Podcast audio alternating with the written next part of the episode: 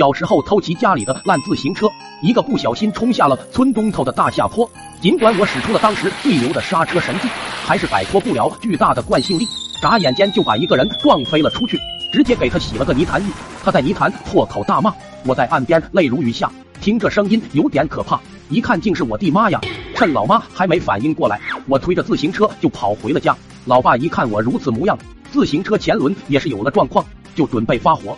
我扑通一下就跪了下来，爸，对不起，千万别让我妈知道，刚才我不小心。我话还没说完呢，老爸见我如此主动诚恳的道歉，过来摸了摸我的狗头，没事，小才主动承认错误才是男子汉的作为，小问题我会帮你跟你妈解释，不过以后再出了问题要学会自己担当。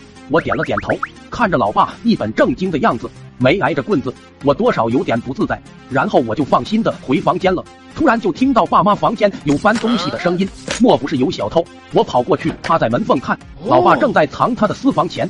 我悄悄走进去，给老爸吓了一跳。老爸赶紧跑过来，说道：“儿子，我帮你，你也得帮我知道吧？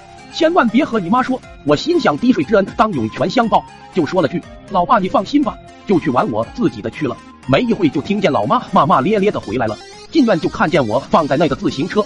前轮已经瘪成了椭圆，明显刚刚撞过。老妈瞬间怒火直线上升，进门就让老爸滚出来。我赶紧跑出去，看见老妈一身泥泞，心也是很虚。老爸刚藏完钱出来，就看到了老妈愤怒至极，又看了看我，正好站在老妈旁边。心虚的他就以为我把藏私房钱的事告诉老妈了，愤怒的看了我一眼，就和老妈说了句：“就这点事，至于你生那么大的气吗？”老妈一听，那是火冒三丈。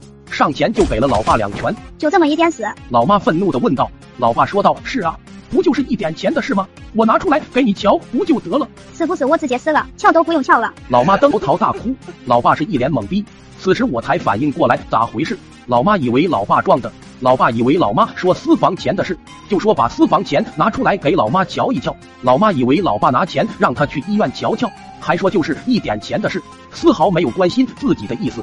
老妈哥心里也越想越气，喊了声离婚，我要离婚。我一听那还得了，不要啊，离婚我跟谁呀？老妈反过身就给了我两巴掌，这小崽子跟你一样没良心，我不要了。说着就走了。